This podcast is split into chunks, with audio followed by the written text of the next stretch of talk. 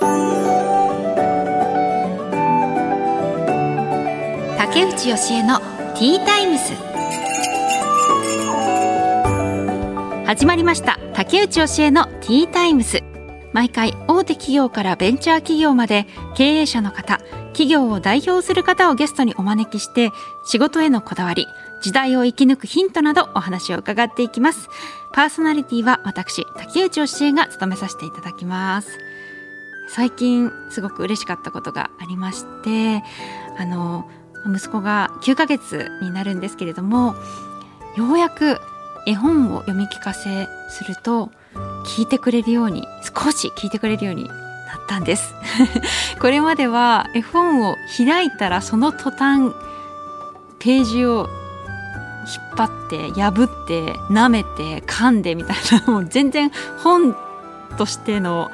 機能を果たせてなかったんですけれどもようやくちょっと静かにして私の読んでいる様子を読んでいるのに耳を傾けてくれるようになったんですよね。嬉しいなと思ってもこれからねたくさんいろんな絵本を買いたいなと思っているそんな 今日この頃でございます。さてでは今回のゲストですけれどもお一人目は株式会社プラナヘッド代表梅本直樹様。そしてお二人目は株式会社アセット代表取締役田中隆さんです。梅本さんは美容業そして田中さんは不動産事業だそうです。どんなお話が聞けるんでしょうか？この後たっぷりお話伺います。最後までどうぞよろしくお願いいたします。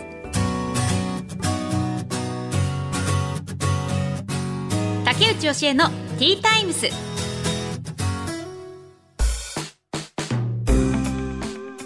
さてここからは企業の代表の方をお招きしてお話を伺います。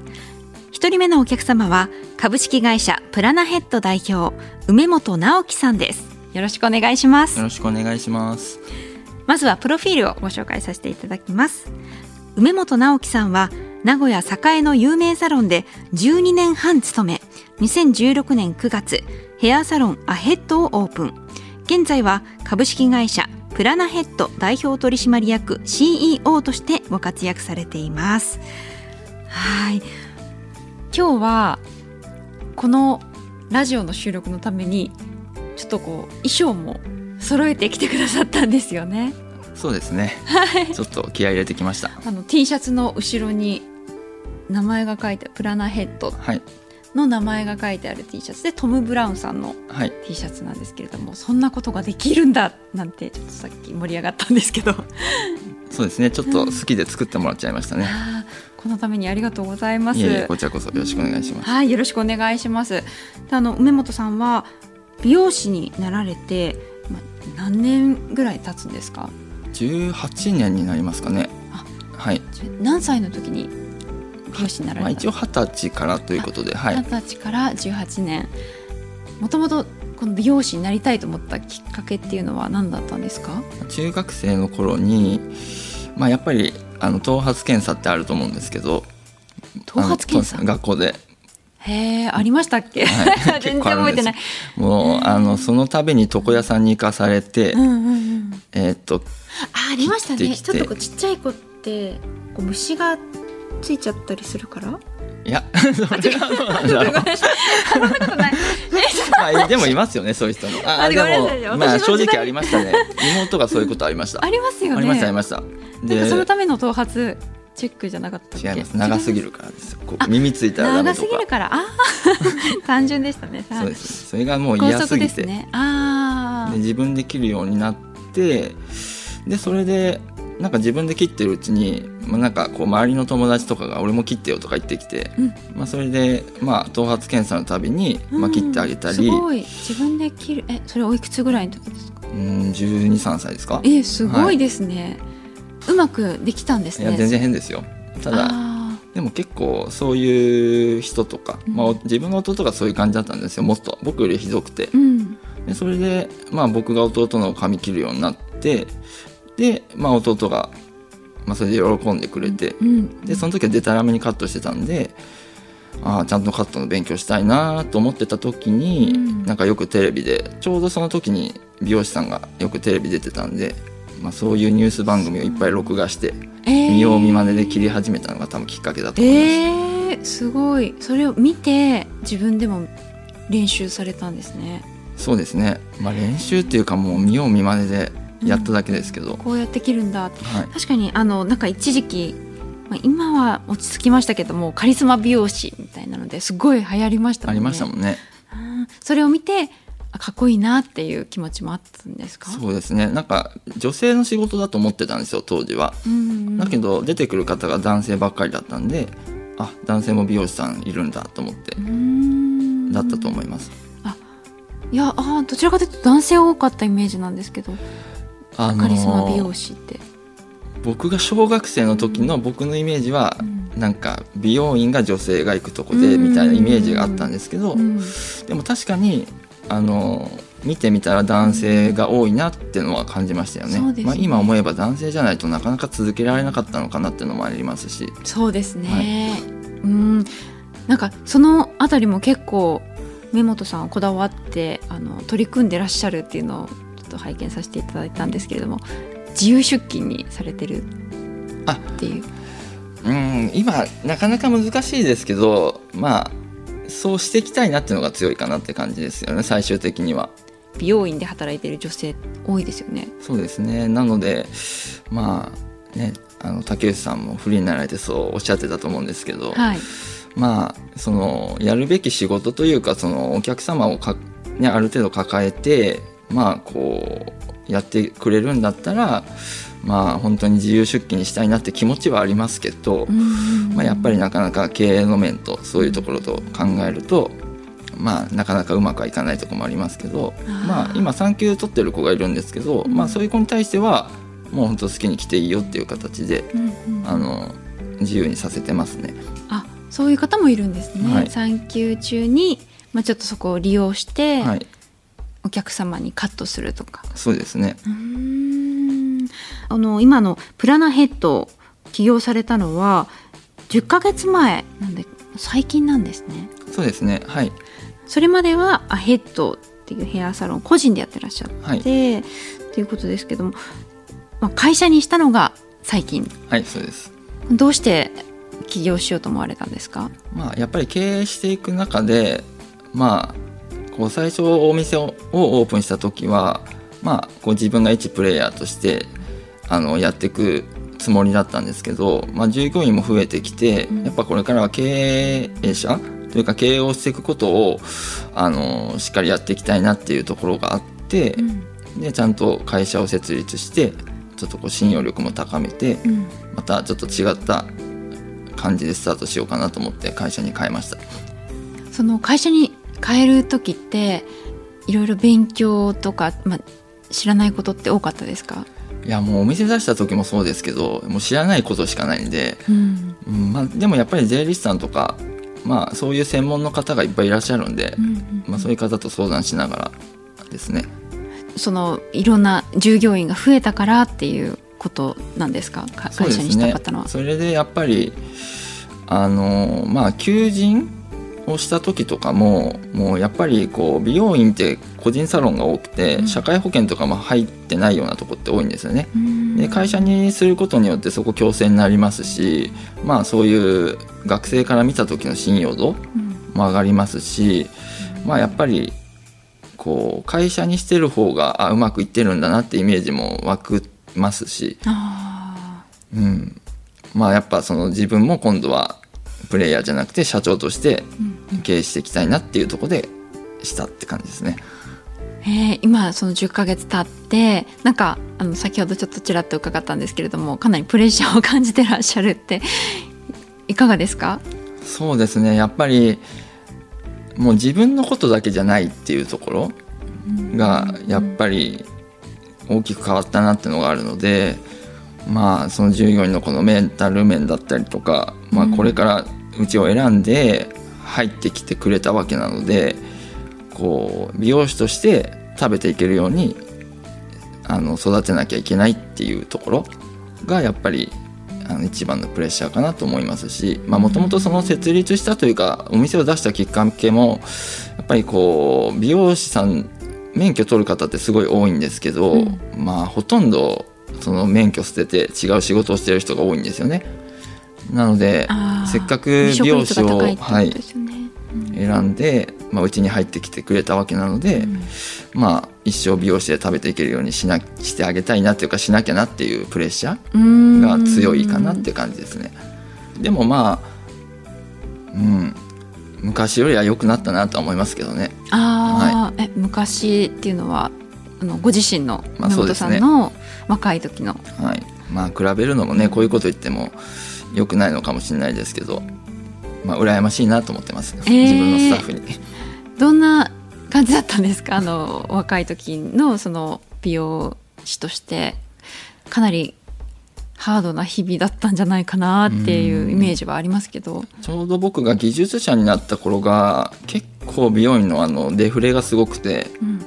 あのそれこそねあのレイヤー入れてすごい軽いスタイルから重たいのが流行り始めた時で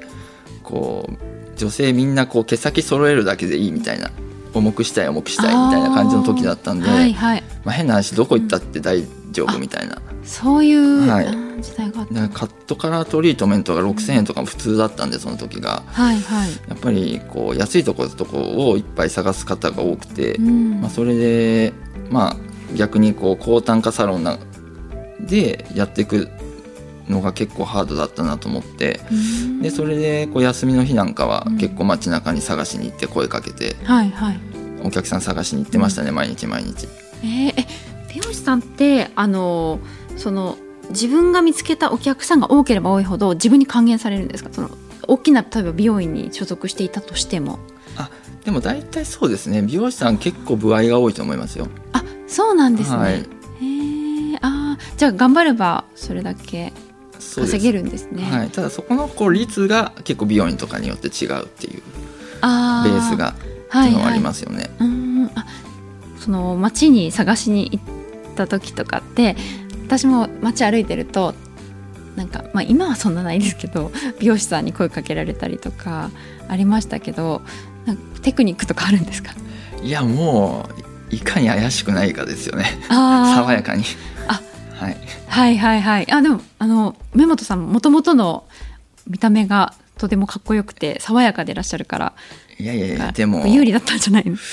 いやでもやっぱり昔はもう髪色も金髪でしたしあ。眉毛も茶色かったですし。あはい。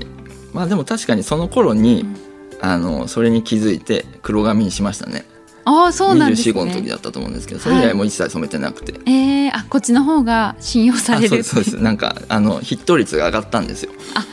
そうなんだ。はい、ヒット率が上がった。オッケーしてもらえるようになったっていう。そうですね。あのなんかジャケット着てそういうことやった時があったんですけど、はい、あのホストと間違えられて あの警備員に捕まったことが何度かあって。えーまあ、そういうのもいかんなと思って。確かに、はい、そうですね。ちょっと一生懸命頑張ろうとしてるのに。そうです 勘違いされちゃうのはね辛いですもんね。条例とかもその時できたんであのそれで厳しく取り締まってたんで、まあ、街中で声かけるとすぐ捕まってましたね。うん。あの話しかけ方ってきっといろんな方に話しかけているとそのなんだろうコツみたいなのがご自身の中であったりするのかなと思うんですけれども、私たちにそう参考になる範囲で何かありますか？こう声かけやすい。当時はカバン持ってる反対側から低姿勢に行くっていうのを心がけてましたね。えカバンを持っている反対側から低姿勢覗き込むってことか？かなり腰低くあの声も高めで爽やかに言ってましたね。なんかカバン持ってる方だとなんか嫌じゃないですか？なんか取られそうで。ああそういうことですね。確かに。なんかちょっとガードするかなと思って。はいはいはいはいはい。ああそうですね。あ面白い。そう確かに確かに。ちょっとこっちから来られると、はい、っていう。ああそうするとやっぱり反応も良かったんですね。あのまあちょ少なからず。うん。第一声はなんて話しかけるのがいいんですか？すみません。美容室何々の梅本ですけど。はいはい。今ちょっと綺麗で可愛い子探してるんですよ、うんうん、っていう見た目から声かけさせていただいて。でそこから泊まっていただいた方に、まあ、詳細をもうそういう綺麗でおしゃれな方をもっと僕は綺麗にしたいんです、ぜひタダでやるんで来ていただけませんか？っていうとこからスタートしてましたね。あこれはですかね、ナンパしたい人に向けて おすすめのテクニックとしてちょっと今 伺いました。でもナンパはしたことないですよ、ね、あとはでも美容師さんっていうとあの店内ねお客さんと話す時間もすごく長いと思うんですけれども、はい、どんなコミュニケーションを心がけていますか？あそれは結構僕あの本当口下手であの上手に喋れないのでまあ結構みんなそうなんですけど、うん、まああのやっぱり美容院に来ていただいてる以上まあ髪の話がメインというか美容の話をメインにっていうところを、まあしてるので、まあ、ほとんど美容の話ばっかじゃないですかね。ああこうお客さんが気になることを質問してくれて。いろいろ悩みお伺いさせていただいてそれに対しての、まあ、アドバイスとかケアの仕方をしてると意外とそれだけでもいっぱいいっぱいになっちゃうのであとお客さんによってはなんかこう話しかけてほしくない人とかいろいろいらっしゃいますよね多分スタイルが。多分こうどうでもいい話をしてこないでほしいっていうニュアンスなのかなっていうところがあるのでやっぱりこう引き出していくと結構喋ってくださるのであまり実際喋らなくて固定客になった方ってほぼいないんですよね。やっぱうまくコミュニケーション取れない人がやっぱりこう来なくなられたりはあるんですけど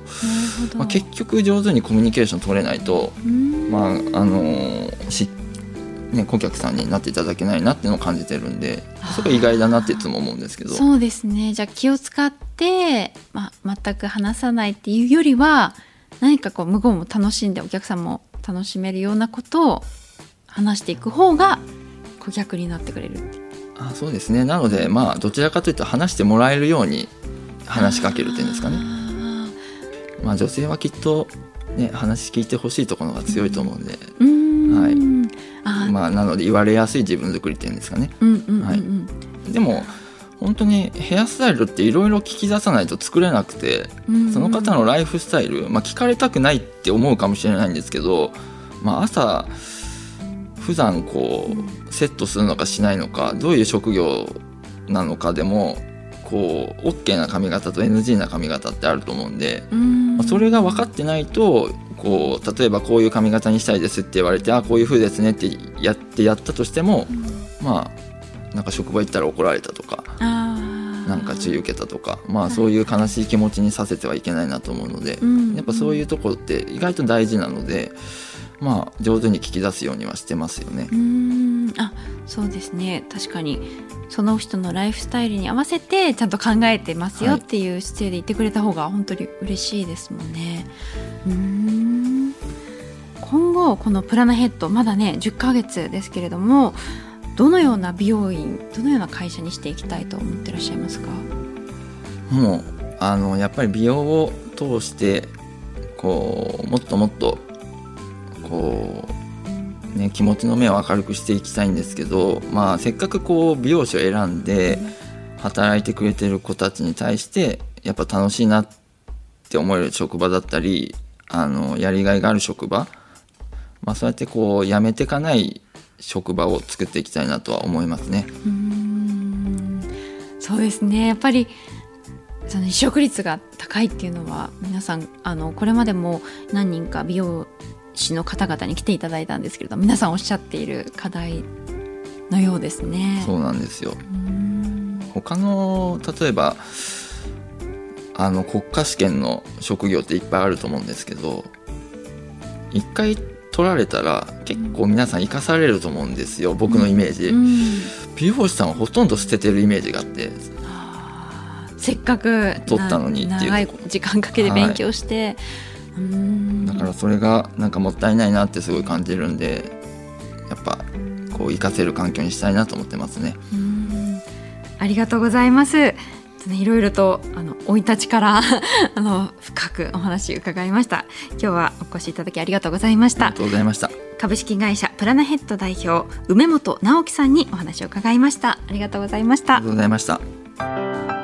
竹内義恵のティータイムスさて本日2人目のお客様は株式会社アセット代表取締役田中隆さんです。よろしくお願いします。よろしくお願いします。まずはプロフィールをご紹介いたします。田中隆さんが代表取締役を務める株式会社アセットは広島市にある会社で不動産に関する情報はもちろんのこと。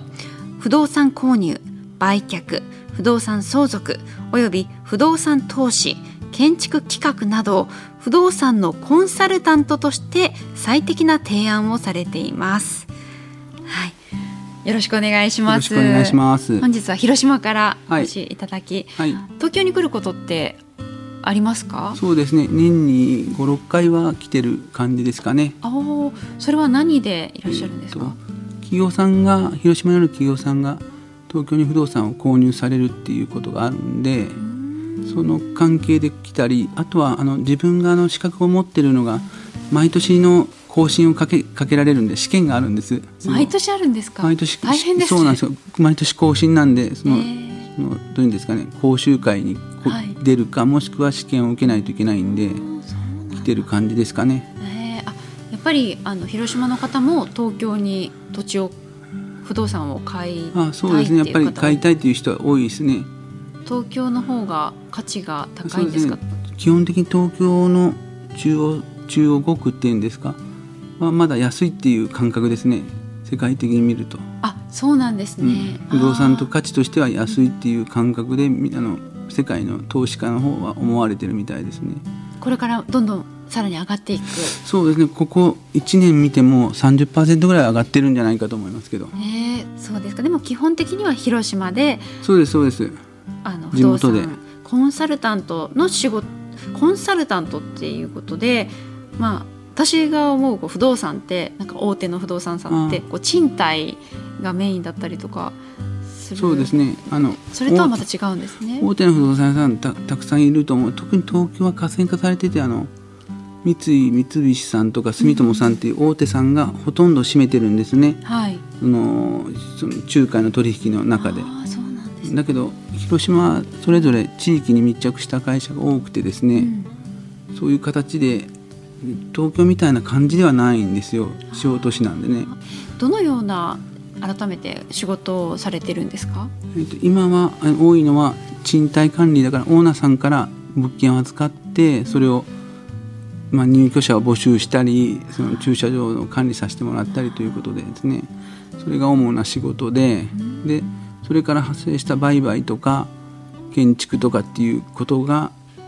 仕事のメインになってますね。あやっぱりそれが一番多いんですね。そうですね。まあそのどうしてもやっぱりオーナーさん側もですねそのそうしている間に必ず相続が発生するんでですね、はい、相続の対策とかもやっぱりかなりやっぱりやってますねやらないとちょっとオーナーさんがちょっと厳しくなってくるっていうこともあるんで、うん、そそれは田中さんがややられるんですか？そうです。うちでやってます。相続って本当あの私もあの実家が東京にあって、はい、で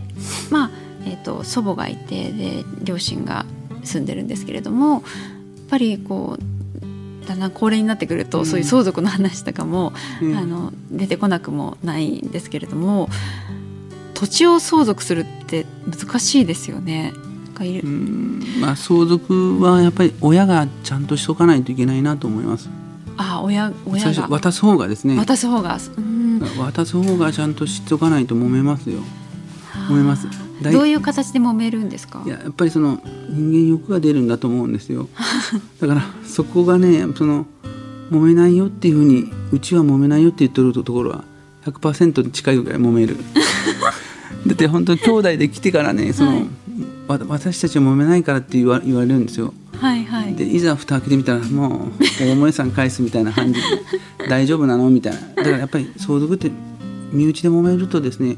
心労になっちゃうから、ね、ストレスになって結局体を壊したりする人も結構多くて。そうなんですね。それを見とくとやっぱりその送る側ですね。渡す側がちゃんとしとかないといけないなっていうふうに思いますね。でもその不動産ってそこなんだろうカットして 分配するなんてできないじゃないですか。ですね、どうやって分配できないそのそのできないから最初にその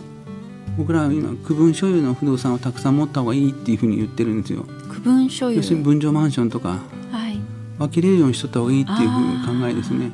ああだ土地持ってる人だともうそれ売らなきゃいけなくなるじゃないですか。お金で分配しよう思ったら、ね。うん、いいもののわざとわざわざ売らないといけないっていうふうになるのもどうなのかなと思うんで、はいはい、その事前にその先に対策を立てていくっていうのがなんかあのちらっと聞いたんですけど例えば、まあえーと、地方で山があるとか土地があるとかででもあまり欲しがる人がいないのに相続しなきゃいけない。問題今言われる山の問題結構言われますね。山の問題はよく言われますあ多いですか？で東京の人も以前ついこの間あったのは山をたくさん持ってるっていうことで、うん、まあその山もあのえっと県の広島県のあの森林センターとのいかな。造林昔はあのあの50年前だから日本の木ヒノキとかを植林っていうか植えてたんですよね、うんうん、そういう山をたくさん持ってるっていうからそれを何とかしたいって言われて、うんうん、だけどその買う方がいなくてですね。ね大変ですよそれはどうすればいいですか？その時も僕も悩んでいろいろ当たってみたんですけど、はい、いろんなルートを使って。ただ結局なんていうかなその切り出すのにすごいお金がいるんです。それと今ヒノキとかは、両使い切る大工さんがいないんですよ。いい木なんですけど、はいはい、あの木が難しいから大工さんがうまく使えないから今あまり人気がないんです。品質としてはすごいいいんですけど、はい、だからアメリカの方のツガーがね、うん、あのプレカットしてするのには大工さんが使いやすいようなものを今の若い人がねだけ実際にヒノキっていいんですけど、うん、難しいみたいで売れないんですその山が。あ気の毒だなと思いますけど。そうですよね。もうちょっと早く売ってればみたいな。というかそのでその最後にこのぐらいだったら買いますよっていう、うん、その方が現れたんですけど、はいはい、その企業さんがですね、でそれ計算すると鉛筆とえっと変わらんじゃないかみたいな。一本本そんな大して変わんじゃないかっていうふうに本数で1ヘクタールで大体1万本できるんですよ。その伐採するのに。1万本できるんですけど、はいはい、そこの10ヘクタールで、うん、1, 1ヘクタールで間引きして1,000本だからそれを何何百万って言われたから、それ少ないって言われて鉛筆とか何気なく売りたくない売りたくないって言われてでまだ置いとってですねその人は。はいはいはいまあ、その人の場合はまだ植林して、うん、ちゃんとして間引きした山だからいいんですけどそうでない人も売りたい人いっぱいおるけど、はいはい、取ってくれんですから国は。そうあ国はそうで寄付したいっていう人もおるんですよ。もそれを受けたら国も大変なんで、はいはい、みんな寄付されたら全部国が管理してまたコストがかかるから。個人の一切受けないですからね。あそうなんですねえじゃああの維持費とかもかかり続けるっていう？かかり続けてですよね。だけ早く手放したいんだけどって言われるんですけど難しいですねその問題は。山の問題が多分一番ネックだと思いますよ。あそうなんですね。もたれてる人結構おってですけど。ねなんかあのこのラジオスタッフの中にも あのちょっとそういう人もいたので、うん、そっかいや相続の問題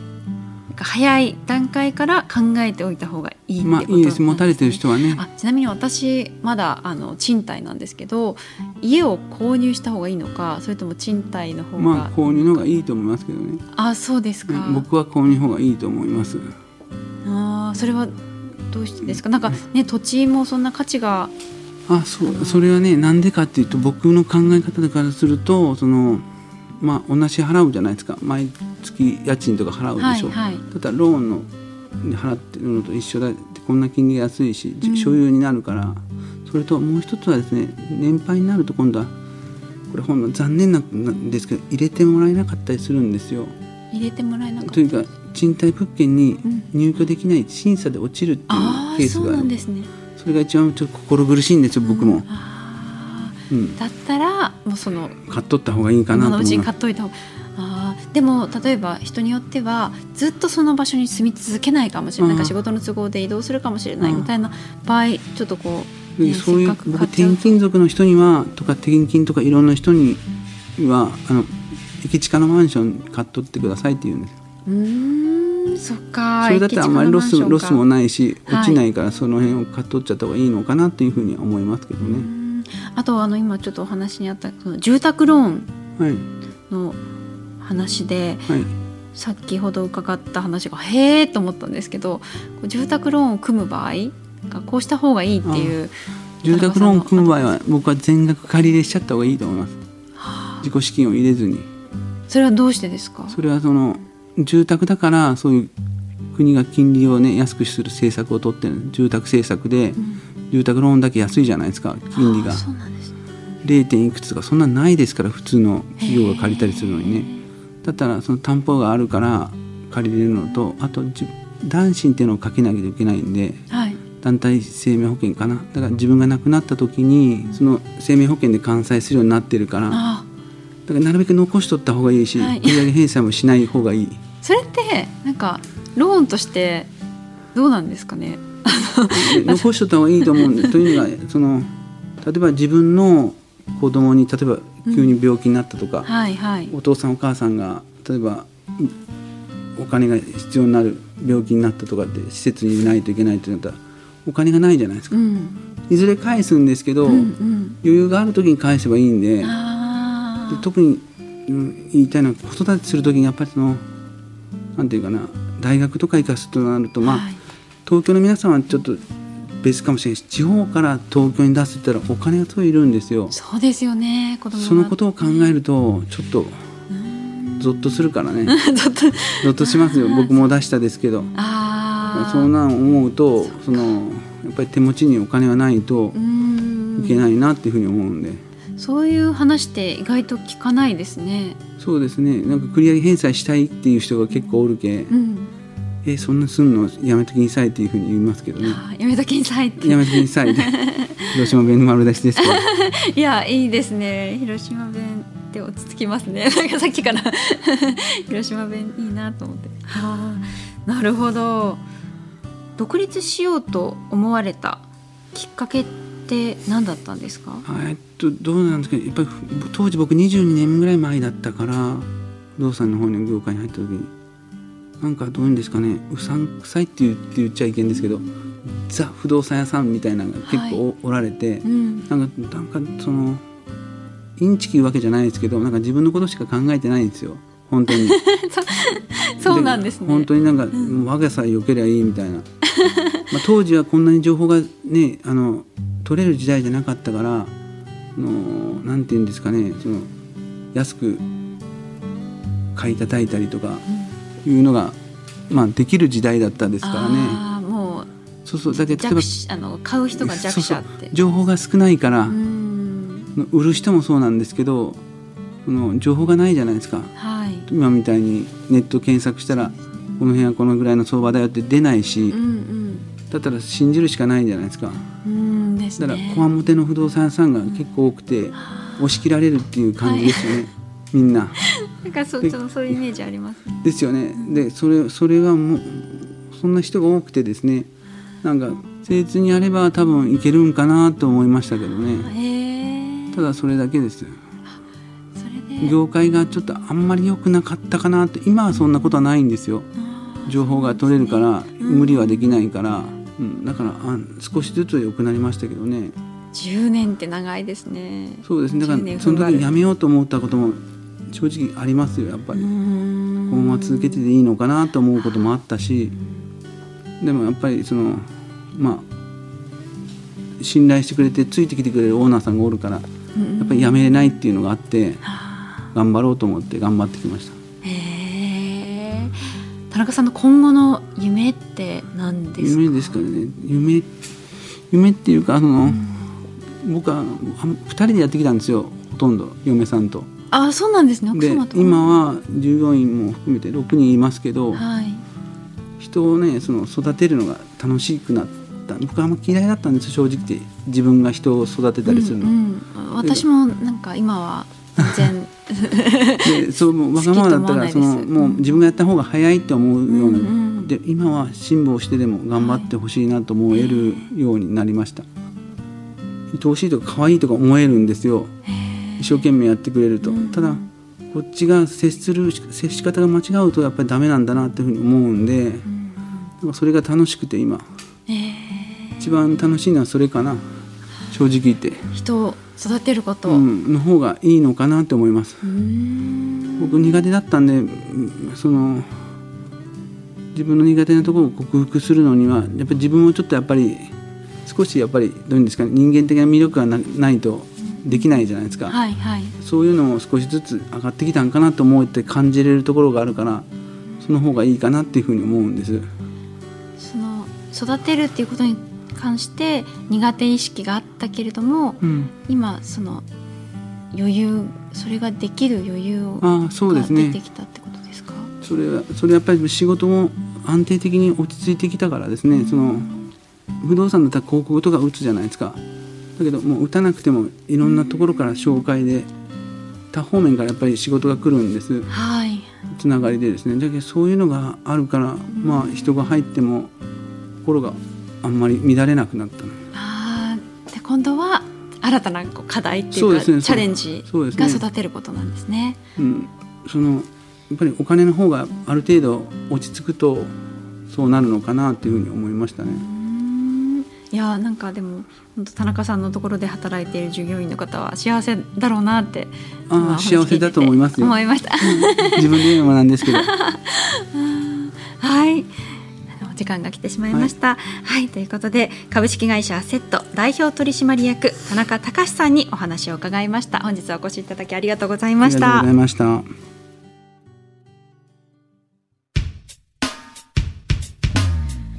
竹内教えのティータイムズ。そろそろお別れの時間となりました。株式会社プラナヘッド代表梅本直樹さん。そして株式会社セット代表取締役田中隆さんにお話を伺いました。あの梅本直樹さんはやっぱり美容師さんだからなのかな。なんかこうガンガン前に出てくる感じではなくこう引いて話をしながらもなんかここちらの話も聞いてくれるっていう姿勢があやっぱりこうある意味でのこうコミュニケーションのプロなんだなというふうに思いました。だんだんだんだん私も話しやすくなっても最後の方なんかこう気軽にお話しさせてもらったなというふうに感じます。